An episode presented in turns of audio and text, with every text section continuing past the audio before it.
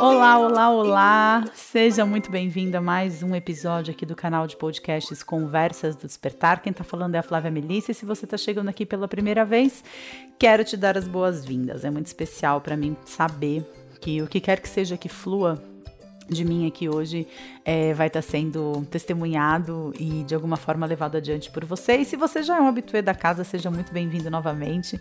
Esse é o meu segundo episódio pós-nascimento do meu segundo filho, Dante, e eu estava aqui ansiosa. Hoje eu estou gravando esse podcast é, com alguns dias de antecedência, eu estava aqui ansiosa esperando chegar o dia de hoje porque, como eu disse no episódio passado, que na verdade foi o episódio do retorno, né? é uma das coisas das quais eu mais senti falta durante esse meu período de recesso pós-licença, pós-nascimento de Dante, né? Um período de licença maternidade foi realmente gravar os podcasts é, para vocês, estarmos aqui juntos durante essa uma horinha refletindo é uau, assim, um privilégio muito grande para mim. É um privilégio muito grande para mim poder estar nesse momento aqui, deitada. Eu tô no quarto de hóspedes da minha casa, deitada na cama, é, recostada sobre uma pilha de travesseiros, com as pernas esticadas, tomando uma xícara de café enquanto eu gravo esse podcast. Se assim, é, se em algum momento da minha vida, quando eu resolvi estudar psicologia ou quando eu me agoniei, né, me é, perdi o sono e perdi a tranquilidade porque eu sentia que eu estava num caminho profissional que não era condizente com aquilo que eu tinha dentro da minha alma. Se algum dia alguém me mostrasse essa cena e, e falasse: esse é o seu trabalho. Neste momento, este é o seu trabalho. E, e, e dissessem assim: mente, traça uma rota entre a agonia na qual você está hoje, essa falta de senso de propósito, essa é, angústia de achar que você não está fazendo aquilo que você veio fazer no mundo. Traça uma rota. O que, que você precisa fazer? Quais são os steps by steps que você precisa dar para chegar nessa cena de você gravando um podcast para milhares de pessoas, deitada na sua cama, com as pernas esticadas, tomando uma xícara de café numa quarta-feira de manhã? A minha mente ela nunca seria tão criativa. em reproduzir todos os passos que aconteceram aí ao longo dos. Eu tô com 40 anos agora, me formei, eu tinha 21, dos últimos 19 anos, né? Ulalá, é bastante tempo. E de alguma forma começar o podcast trazendo essa reflexão aqui para você é válido para mim, né? Porque hoje eu quero falar sobre algo que eu acho que é super importante nesse meu momento, né? Se você está assistindo esse podcast pela primeira vez, é, deixa eu te contar um pouco, né? Eu tenho o Gael, que é um menininho lindo de 3 anos e 8 meses, e dois meses atrás eu dei a luz ao Dante, né? O meu menorzinho. E eu, como dizer, né? Eu me mantive ativa a gravidez inteira, né? Eu até um dia antes do Dante nascer, eu tava. O Dante nasceu no dia 27 de novembro. No dia 26 de novembro, eu estava gravando o podcast, que saiu no dia é, 29, eu acho, ou 28, uma coisa assim.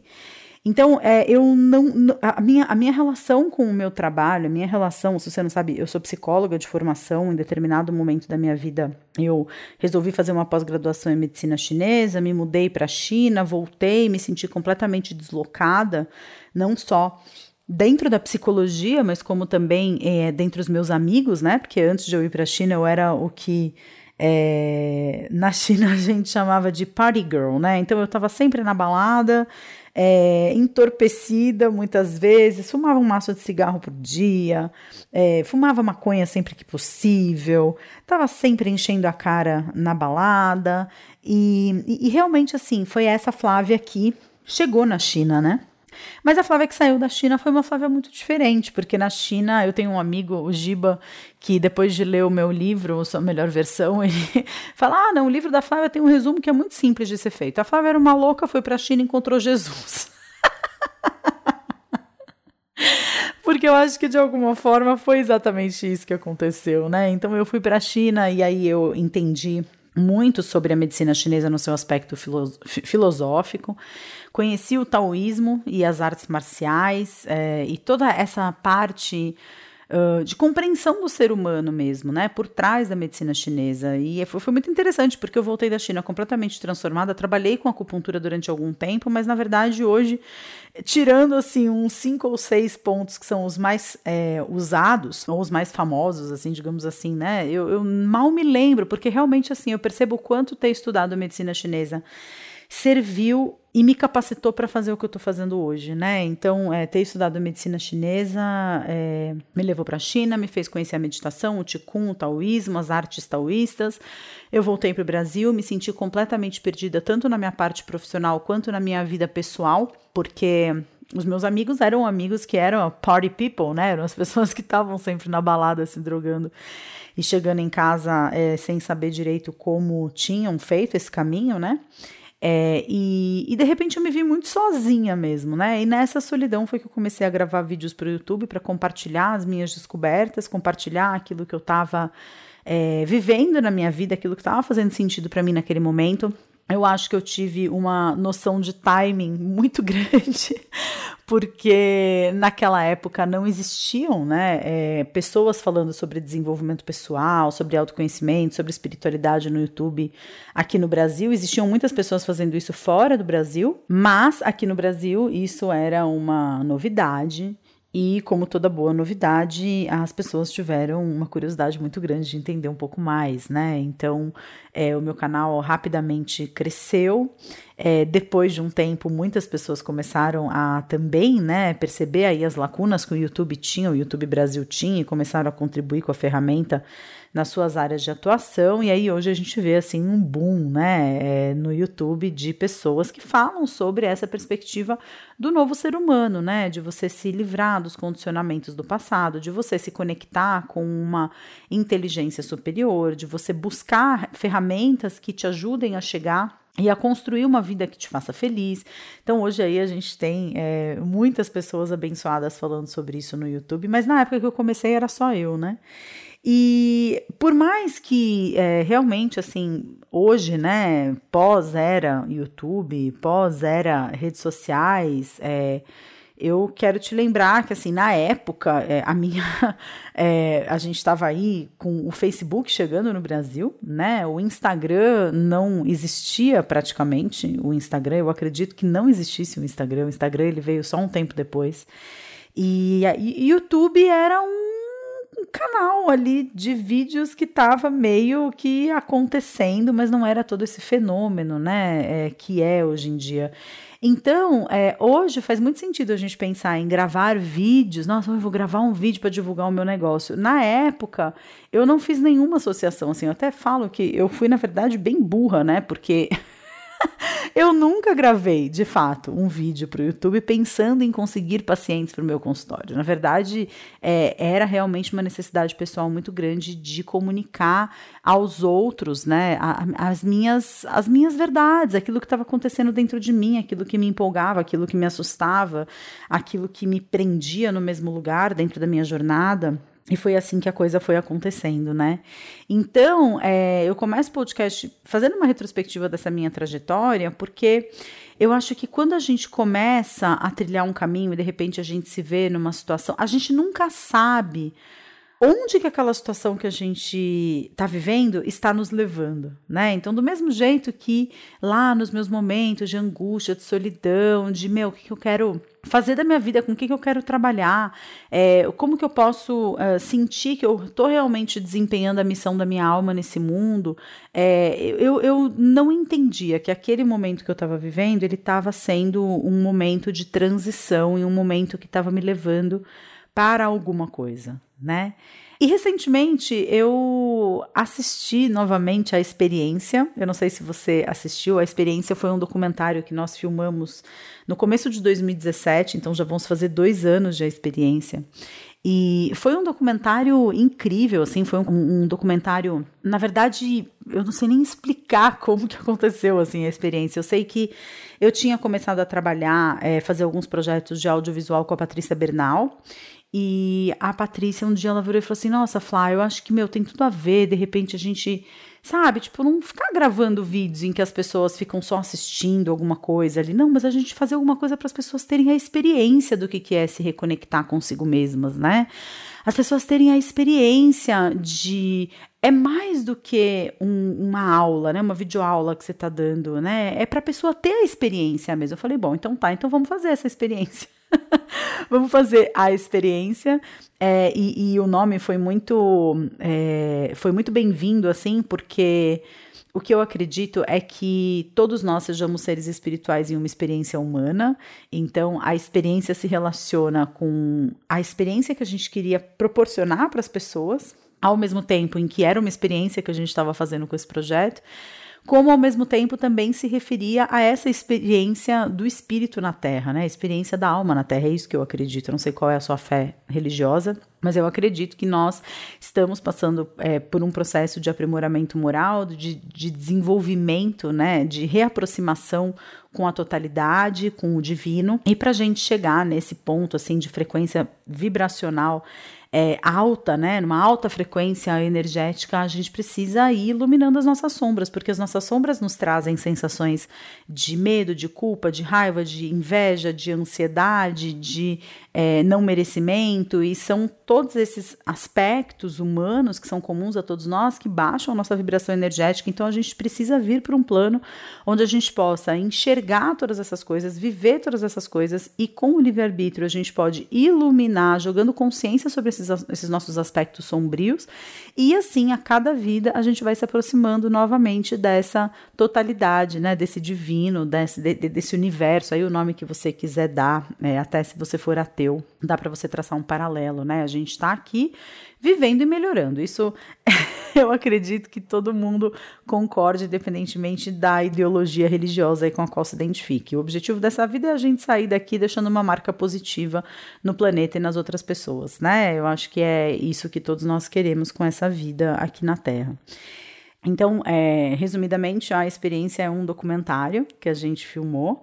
Esse documentário hoje ele é uh, uma exclusividade dos assinantes do Portal Despertar, mas eu fiz uma postagem nas redes sociais esses dias falando, né, lembrando dessa história, lembrando da experiência é, e de tudo que eu vivi naqueles dias de filmagem, é, como esse processo, né, é, é, ele merece ser assistido pelo maior número de pessoas. O documentário ficou muito bonito. Se você é assinante do Portal Despertar e ainda não assistiu a experiência, te convoco nesse nesse momento a assistir. E se você não é assinante do Portal Despertar, fique ligado aqui nas novidades. É, aqui embaixo na descrição desse episódio tem um e-mail para você. É, um site para você se inscrever e receber as novidades, mas enfim, o resumo, né? Por que, que eu estou falando da experiência? Porque essa experiência que a gente teve de gravar a experiência, ela foi, acredito eu, a experiência mais intensa que eu já vivi na minha vida. Eu acho que talvez tirando ali os trabalhos de parto, né, tanto do Gael quanto do Dante, é, ter filmado a experiência foi uma maluquice. Nós éramos em um, dois, três, quatro, cinco adultos, éramos em duas crianças, Gael e Manu.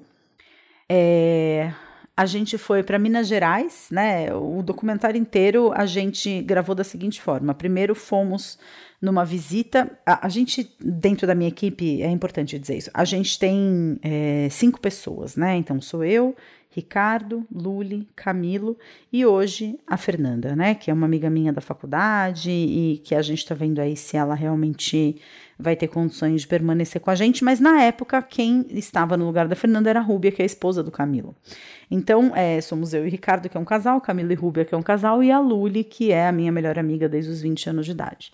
E apesar de ter começado a trabalhar com Camilo é, ainda em 2015, a gente não tinha se conhecido pessoalmente até 2017. Então, quando a gente teve essa ideia de gravar o documentário, de fazer a experiência, é, a gente pensou, bom, quem é que está mais próximo de uma base interessante que possa servir de uma locação, que possa servir é, como pano de fundo para a experiência acontecer? O Camilo, né? Porque o Camilo mora em Minas Gerais, ele mora em São João del Rei, pertinho ali tem Tiradentes, tem, tem Carrancas, paisagens belíssimas. Então a gente foi para são João Del Rei. Passamos três dias lá. Fomos eu, Ricardo e Luli, e a filhinha da Luli e o Gael na época. E conhecemos o Camilo e a Rúbia pessoalmente. Na verdade, a gente já tinha conhecido eles em janeiro, quando eles vieram para o lançamento do meu livro, mas foi a primeira oportunidade que a gente teve de realmente conviver junto.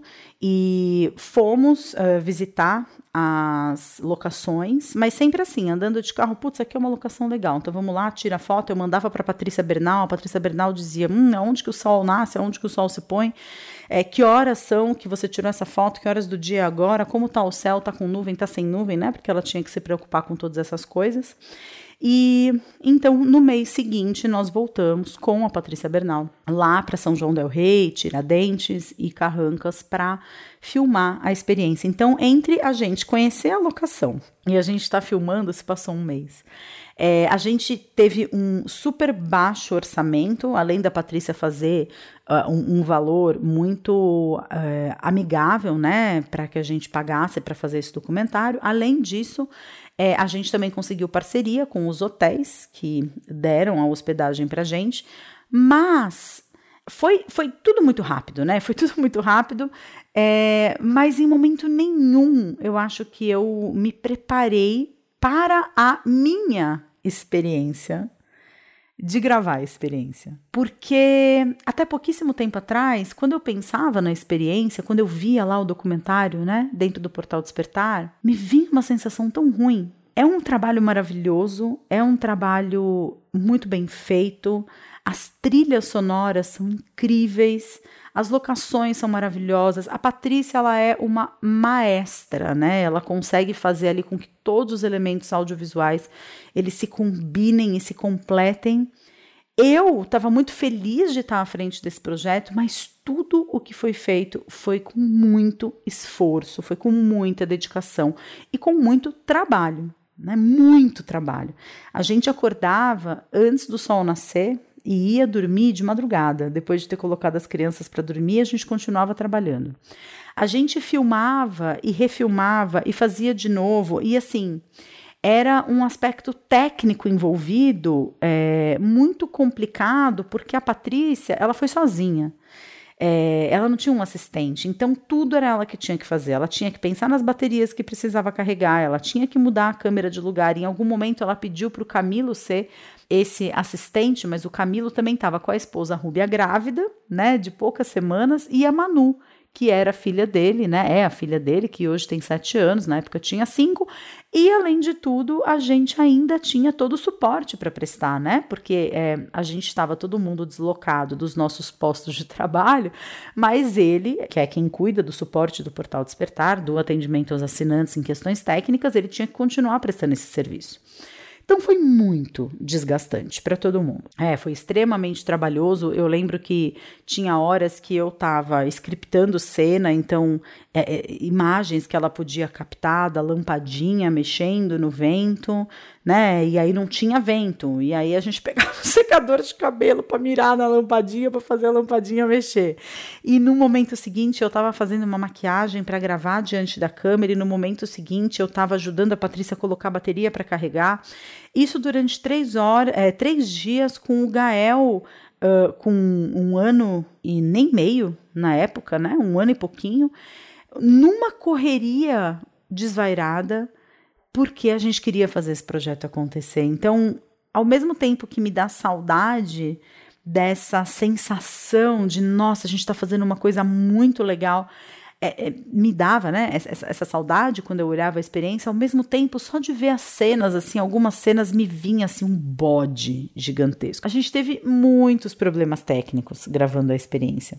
É, na verdade, na hora de gravar nem tanto, mas na hora da edição rolaram alguns problemas técnicos com equipamento, perda de cenas, é, atraso na execução do trabalho. A gente tinha data para apresentar a experiência, a gente tinha passado essas datas para, sei lá, 15 mil pessoas, 20 mil pessoas para assistirem junto com a gente o documentário e o documentário não ficava pronto. A Patrícia ali tentando, coitada, espremer pedra e fazer sair sangue de pedra para conseguir entregar a tempo, mas realmente assim.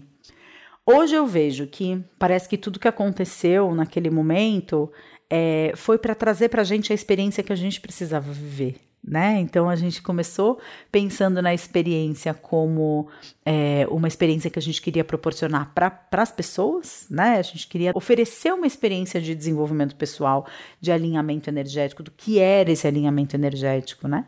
A gente queria pensar na experiência como a gente experimentar, fazer um tipo de projeto que a gente nunca tinha feito. A gente estava falando da experiência, é, né, dessa jornada espiritual dentro de um corpo aqui na Terra, mas o que a gente deixou de lado e acabou esquecendo é que aquilo seria uma experiência para a gente também, né? O que a gente ia experimentar fazendo aquilo. E eu acho que foi algo que marcou assim muito a vida de todo mundo, né? A minha vida, eu digo que eu acho que foi ali que eu comecei a ficar doente, né? Pensando aqui no nascimento do Dante, nessa depressão pós-parto que eu tive, graças a Deus agora eu tô me recuperando dela, mas eu acho que foi ali que realmente eu comecei a ficar doente.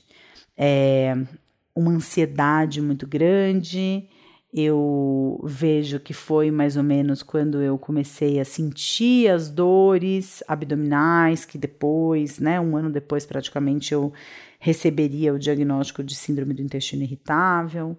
É, se não me engano, foi ali que eu comecei a ter. Eu vou até eu vou reparar nisso na próxima vez que eu parar para assistir a experiência, que eu comecei com é, uma, uma rosácea que eu tenho no rosto, né? É, eu acho que realmente, assim, a experiência, ela foi o momento em que eu eu não sei, eu fico falando que eu tropeço nas coisas, né? Eu falo, ah, porque no, no nascimento do Gael eu tropecei numa depressão pós-parto, porque na experiência eu, to, eu tropecei numa síndrome de burnout. Eu, talvez eu não tenha tropeçado, talvez eu tenha realmente entrado, mas talvez a minha capacidade de resiliência e de adaptação, é, inclusive naquilo que não é bom, é, me dê essa impressão de que eu, ai, eu quase entrei em depressão pós-parto, eu quase tive uma síndrome de burnout. Não, eu acho que eu tive mesmo uma síndrome de burnout. É, eu lembro que logo depois da experiência, assim, o meu nível de irritabilidade ele era muito grande. Foi logo na sequência a gente colocou o Gael na escola. E eu lembro que quando a gente colocou o Gael na escola, para mim foi um alívio muito grande porque eu pude voltar a meditar. Eu lembro que eu tinha essa urgência para meditar e nunca era um bom momento no dia, porque é, quando o Gael estava dormindo, eu tinha que trabalhar, e quando ele estava acordado, eu estava me revezando com o Ricardo para é, entretê-lo, né? Para, enfim, estar com ele. E eu lembro dessa sensação, nossa, eu preciso meditar, eu não tô bem. Eu preciso meditar e eu não consigo. Eu lembro de todas essas exigências, né, em cima de mim. E, e eu não sei exatamente o que, que aconteceu de fato para que eu tivesse perdido tanto a conexão com aquilo que eu fazia. Eu já gravei um podcast anteriormente, eu vou deixar esse link aqui embaixo também, falando sobre ser viciado em trabalho. Eu acho que é, nesse podcast, eu não vou ficar aqui me repetindo, nesse podcast eu acho que eu coloco alguns motivos importantes pelos quais eu tenho essa, essa, essa tendência de me perder muito no trabalho. Motivos que vão desde eu gostar muito daquilo que eu faço até é, saber, né, que, enfim, eu tenho uma referência materna muito forte de uma mulher que sempre trabalhou muito, então, de alguma forma, a figura feminina, para mim, ela não é uma figura feminina que fica em casa, ela é uma figura feminina que tá matando um leão por dia no mercado de trabalho.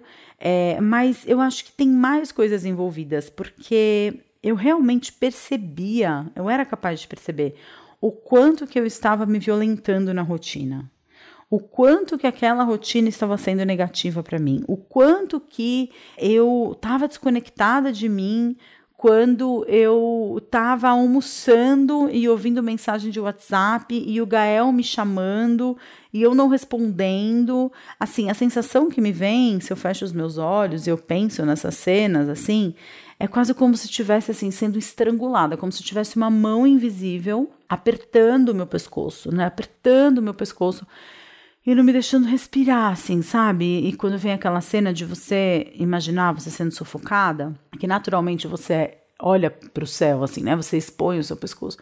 É essa sensação assim, de, né? De deixa eu respirar e não consigo, deixa eu respirar e não consigo. E eu acho que tem muita coisa envolvida nisso. Eu acho que é, ontem eu li uma frase, não me lembro agora onde que foi, ou de quem é a autoria dessa frase, mas essa, essa frase ela diz assim que a sociedade exige que as mulheres trabalhem como se não tivessem filhos e exige que elas cuidem dos filhos como se não trabalhassem, né? E que a conta não fecha.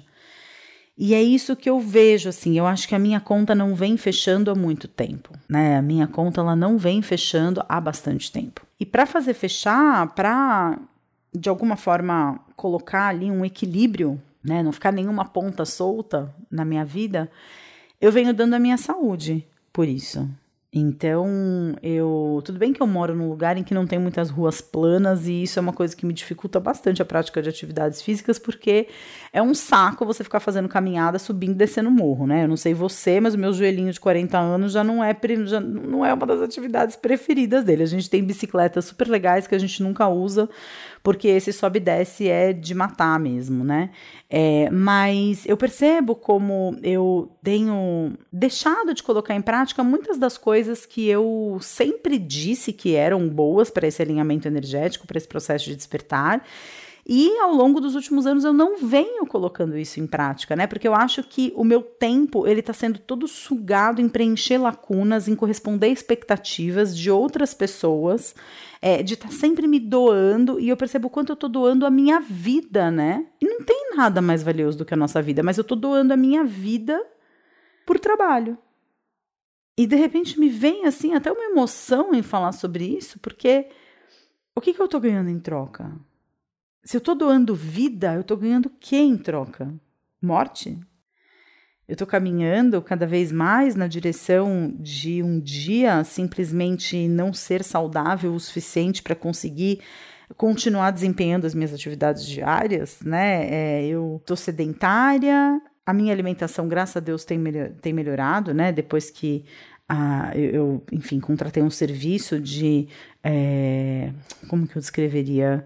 São as dindas do Dante, né? É, uma delas vem em casa todas as segundas-feiras e organiza a minha, jane a, a, minha geladeira, tira tudo de dentro que tá para vencer e organiza uma receita com aquilo e pega todas as folhas que eu comprei na feira no domingo e lava, seca e fraciona ao longo dos dias da semana para fazer suco verde, deixa a salada lavada, faz duas ou três receitas, duas ou três sopas para a gente comer ao longo da semana. É uma maravilha, né? Dia que tem soberana aqui em casa, eu vou deixar o Instagram delas aqui na descrição desse podcast.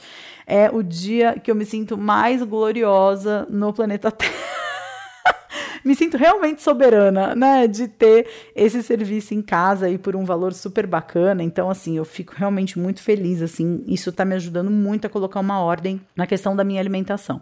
Mas eu ainda tenho hábitos é, nocivos, como, por exemplo, ficar assistindo televisão até muito tarde. Ainda mais agora que eu tô amamentando, Dante às vezes acorda três, quatro vezes durante a noite. Não posso reclamar disso porque ele é uma criança bem boazinha, assim, ele acorda geralmente uma, duas vezes durante a noite, mas tem vezes que ele acorda de hora em hora e é, eu tenho que estar às 6 horas da manhã de pé, porque a gente mudou o Gael de escola, então ele está numa escola mais longe, tem que pegar Raposo Tavares para ir para a escola, então é meia hora até a escola, né? Meia hora de ida, na volta, na hora do almoço, tem menos trânsito, uns 20 minutos talvez, mas. É, eu acordo às 6 horas da manhã, muitas vezes eu fui dormir às 11 horas da noite e acordei de hora em hora durante a madrugada para amamentar. Tipo, por que que eu tô fazendo isso? E aí eu percebo o quanto que o Netflix, ele vem também servindo como uma, uma anestesia, né? Então, é, eu comecei esse podcast falando que eu era party girl, né? Que tava na balada, fumava um maço de cigarro, é, maconha era a droga mais leve que eu usava na época, graças a Deus, apenas cocaína, eu nunca nem cheguei perto, mas é, realmente, assim, eu tava sempre me anestesiando e talvez seja exatamente isso que eu esteja fazendo nesse momento da minha vida, só que as drogas mudaram, né? Não é mais a bala, não é mais o docinho no final de semana, é uh, o. The Good Place. do Netflix, né?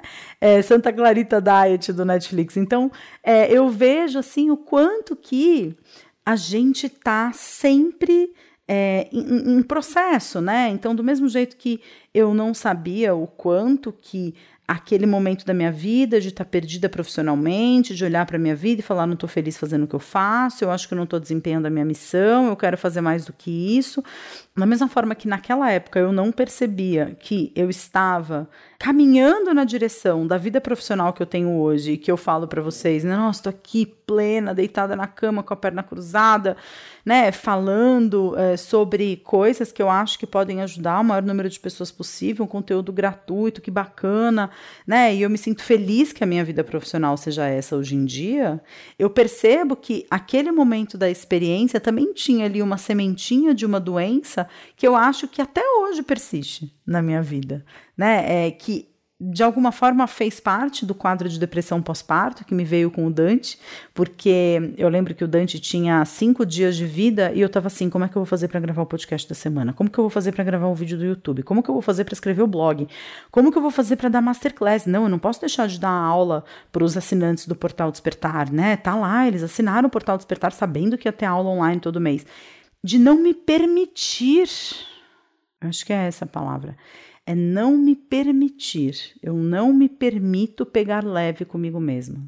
Então, se eu tive um dia harmonicamente dividido entre o meu trabalho e os meus filhos, eu não posso dormir cedo para acordar descansada. Eu preciso ficar assistindo televisão até 11 horas da noite para estar exausta ou essa televisão tá entrando no lugar de uma anestesia de que assim, nossa, eu sobrevivi ao dia de hoje, é, então eu vou sentar na frente do, da, da, da, da, televisão e vou ficar aqui assistindo The Good Place como se não existisse amanhã, como se eu não tivesse que acordar daqui a uma hora e meia para amamentar e, e de repente assim, né?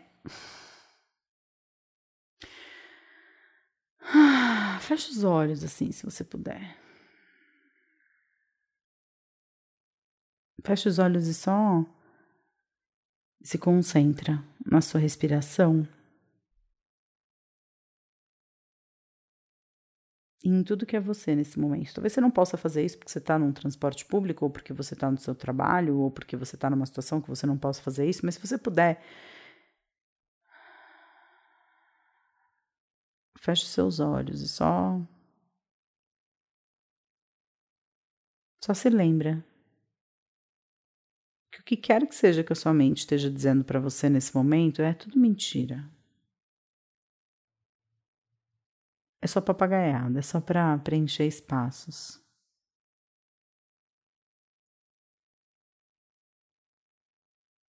Que a vida real está nessa inspiração, nesse ar que entra e nesse ar que sai.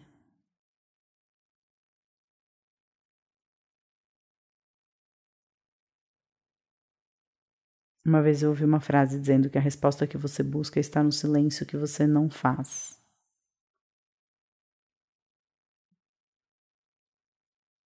E eu acho que é disso que eu preciso, assim, sabe? Eu tava aqui falando,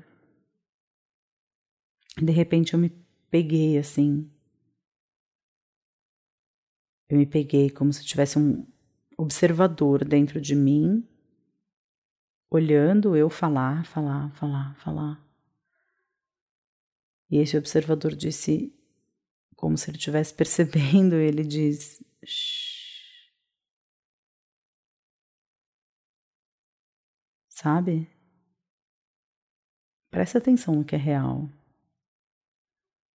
A sua respiração é real. E que interessante, né? Porque eu reproduzi exatamente o que eu acabei de falar para vocês que eu fiz na época em que o Gael entrou na escola, né? Que eu precisava meditar, que eu sentia essa necessidade de silenciar. E eu tô vivendo isso agora. Eu tenho um aplicativo no meu celular que se chama Calm. É um aplicativo de mindfulness e hoje é o 13 terceiro dia, se não me engano, que eu medito na sequência. Eu tenho muitos momentinhos assim de me conectar com a minha respiração ao longo do dia, mas de meditar, de fazer uma meditação de mindfulness, né, de ter ali realmente é, aquele momento separado para mim de fechar um pouco, sabe? Acalmar um pouco. Lembrar um pouco, eu acho que é, é isso, assim, quando eu tô na frente do Netflix ou quando eu tô é, de reunião em reunião ou quando eu tô. Nesses últimos dias, não. Nesses últimos dias, eu acho que realmente o que tem me, roubado assim a energia tem sido ficar acordado até muito tarde assistindo Netflix.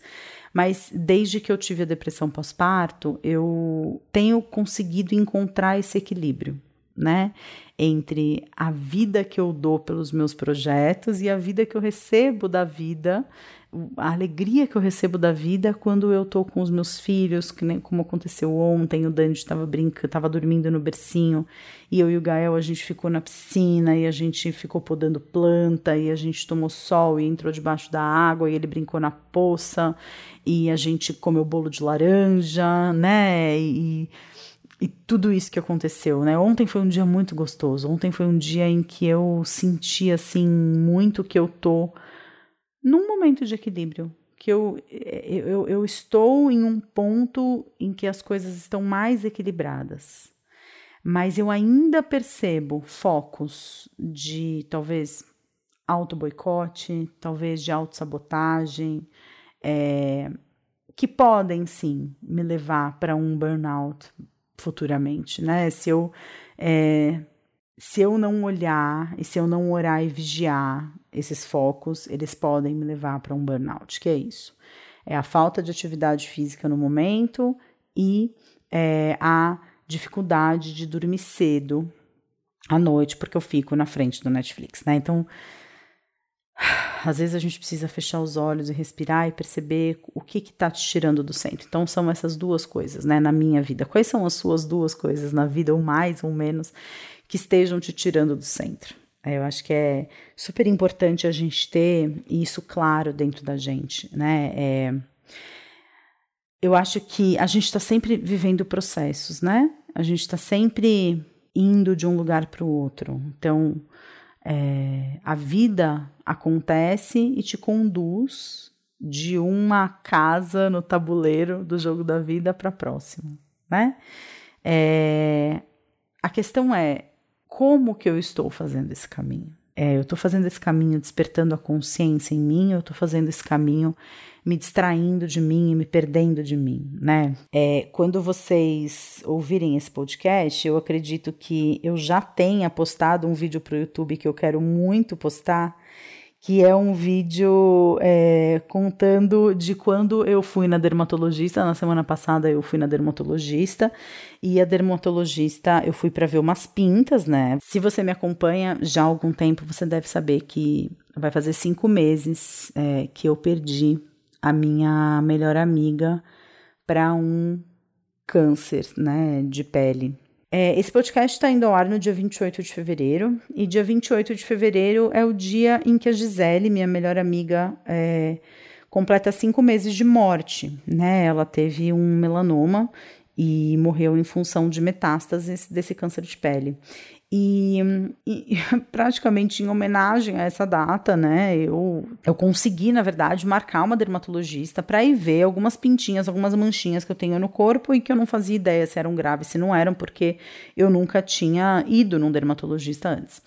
E aí foi muito interessante o que aconteceu, porque eu cheguei na consulta para olhar pintas e para olhar essa rosácea no meu rosto, que está começando a me incomodar bastante, e saí de lá com a indicação de botox. É, e eu fiquei questionando, eu falei, nossa, mas tem até um vídeo no YouTube que eu gravei sobre isso. Provavelmente eu já vou ter subido o vídeo para o YouTube quando você estiver ouvindo esse podcast. Me vem muito essa questão, nossa, mas que tipo de sociedade é essa em que você entra num consultório para saber da sua saúde e a pessoa faz uma indicação de um tratamento estético é, sem nem saber o que, que você pensa sobre tratamentos estéticos, né? Sem nem saber se você tem uma, uma, uma disforia, né? É, uma é, uma alteração de imagem corporal, como que isso vai bater em você? Por que, que a pessoa está comentando a respeito da sua aparência se você não está perguntando, né?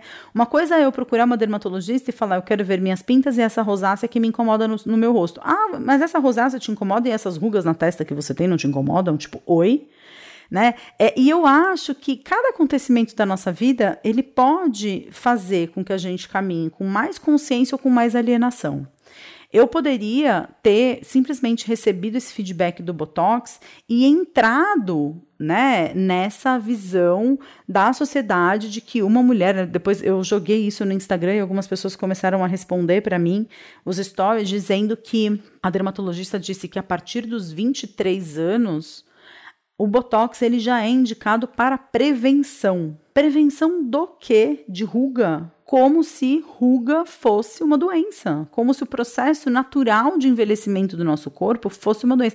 Assim, gente, se você faz botox, eu não tenho nada contra quem faz botox. Eu não, não, não, ando por aí, eu nem sei quem faz botox, quem não faz. Depois dessa consulta é que eu fiquei pensando na testa de algumas mulheres que eu conheço que não tem ruga nenhuma. Foi acho que a primeira vez que eu parei para pensar, nossa, mas será que fulana faz botox? Será que cicrana faz botox?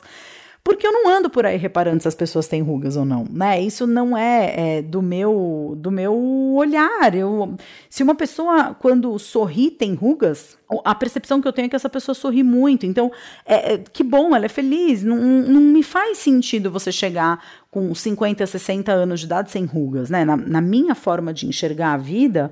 É, então, quando alguém vem e fala, olha, mas você tem uma indicação de botox, né? É para atenuar as suas rugas, porque o que importa é a sua aparência, isso não tem dano nenhum para sua saúde, mas a sua aparência é importante, eu posso criar uma consciência sobre isso. Falar, nossa, olha só os valores da sociedade, até que ponto que eu tô me subjugando a esses valores, que eu tô me submetendo a esses valores, que eu tô abaixando a minha cabeça, abrindo as pernas para esses valores e me sentindo inadequada em relação à minha vida. E até que ponto que eu simplesmente entro de peixinho e deixo marcado o Botox e me endivido no cartão de crédito para pagar em 10 vezes, né? Então, cada situação da sua vida, eu acho que pode estar tá trazendo uma possibilidade de conexão com quem você é de verdade através da consciência, como uma desconexão de quem você é através da alienação.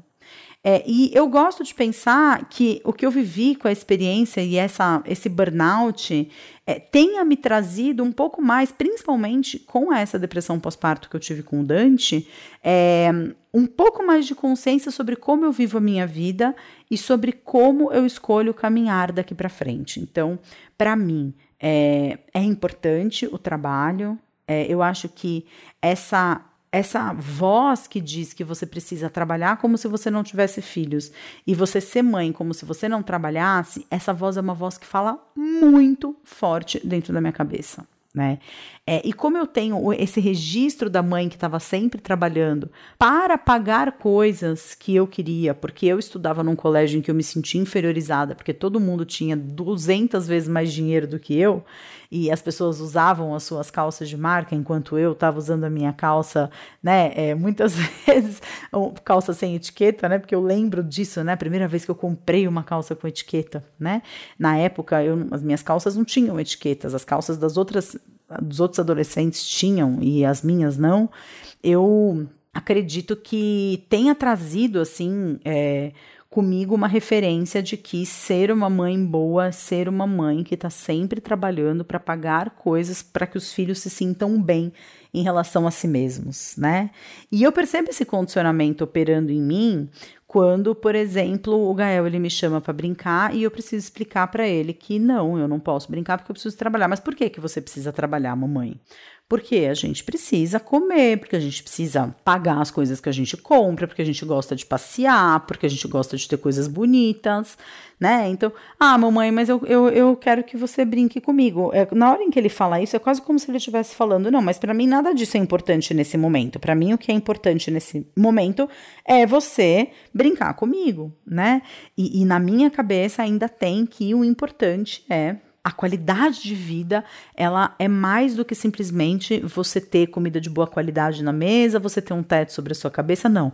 A gente precisa ter de uma determinada forma, né? Quais são os condicionamentos que ainda operam na nossa vida, quais são as tentativas de compensação do passado, que muitas vezes na minha relação com os meus filhos está presente, então, de querer evitar que o Gael tenha sofrimentos que eu tive algum dia na minha vida, de querer evitar que o Dante, é, enfim, se sinta em relação ao irmão mais velho como eu acho que a minha irmã muitas vezes se sentiu em relação a mim, é, ou que eu vi os meus pais se sentindo em relação aos meus tios, porque os meus pais são filhos mais novos, né? É, de que forma que cada situação da sua vida pode estar sendo uma ponte para uma maior consciência e para uma maior percepção de quem você é no momento. Eu acredito que esse podcast talvez ele tenha. Eu não sei se está fazendo sentido para você, mas assim, para mim está fazendo e é um sentido que não é tão através de palavras, é um sentido através do sentir mesmo, né? De como, apesar deste momento da minha vida, eu ainda estar com a sensação de que existem muitas pontas fora de lugar, ao mesmo tempo é, existe essa compreensão, assim, essa convicção muito forte de que cada pequena situação da minha vida serviu para me trazer até onde eu tô hoje e que esse, esse momento que eu tô vivendo hoje, ele não é o fim da minha vida, né? Ele tá sempre me levando para um lugar a mais, para um além, né? E eu acho que o que importa é como a gente escolhe viver essas situações e como a gente escolhe ir além nos nossos desafios, né? A gente aproveitando é, as situações para despertar uma maior consciência ou para se alienar de quem a gente é. E às vezes os dois comportamentos podem estar presentes no mesmo, no mesmo momento da sua vida. Como eu acabei de falar, eu estou muito feliz com o fato de estar conseguindo equilibrar a relação com os meus filhos e o trabalho, mas ao mesmo tempo sentindo falta é, de. Um, um, um, maior descanso mesmo e de mexer o meu corpo, né? Através de uma atividade física. Eu acho que eu estou muito sedentária ainda, né? Então, é, eu posso estar tá realizada num, numa, numa parte da minha vida e eu posso estar entendendo que existem desafios e nesses desafios eu consigo trazer mais consciência ou mais alienação. Eu acho que vou ter que colocar isso como meta. O Netflix, ele está trazendo alienação. Então, eu preciso Ricardo vai começar a ouvir esse podcast, já vai me olhar torto, porque o Ricardo adora assistir alguma coisa na TV à noite. Mas eu acho que realmente, assim, é, eu preciso de outras coisas. Eu preciso de um descanso maior, eu preciso de uma leitura antes de dormir. Eu preciso de coisas diferentes. E só por isso eu já sou grata, porque foi gravando esse podcast que eu me dei conta de que existem essas duas coisas para alinhar na minha vida. E talvez seja a melhor forma de terminar esse podcast, que eu espero que tenha feito sentido, porque a minha sensação é que é, eu fui aí amarrando, né? Eu acho que eu fiquei tanto tempo sem gravar que eu tô com saudade de conversar com vocês. E aí eu tô aqui batendo papo como se eu tivesse com um amigo na minha frente, minha xícara de café aqui do lado, e não tão preocupada em ser didática no que a gente está tratando aqui, né? Eu espero que você tenha gostado desse momento aqui comigo essa semana. Espero que você tenha tido insights poderosos aí em relação à sua própria vida e espero te ver aqui na semana que vem tá bom? Um grande beijo. A gente se vê na semana que vem. Não deixa de recomendar esse podcast para algum amigo se você achar que fez sentido e de avaliar também esse podcast aí no seu aplicativo de podcast. Esperar que é, ele chegue no maior número de pessoas possível. Um grande beijo. A gente se vê na semana que vem. Tchau, tchau.